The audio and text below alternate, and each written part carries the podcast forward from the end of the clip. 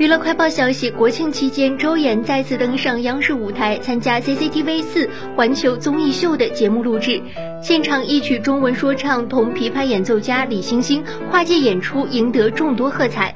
节目播出后，也迅速在网上引起围观，获得网友一致好评。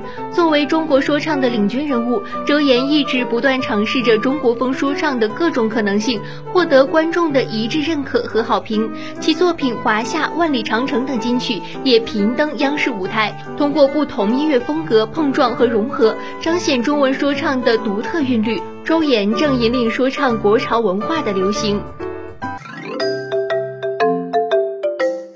声优黑泽朋士的事务所十月九号通过官网宣布他感染新冠的消息。事务所表示，他正在进行排练的舞台剧里有不少演员确诊。黑泽朋士在接受核酸检测后，也于昨日确诊。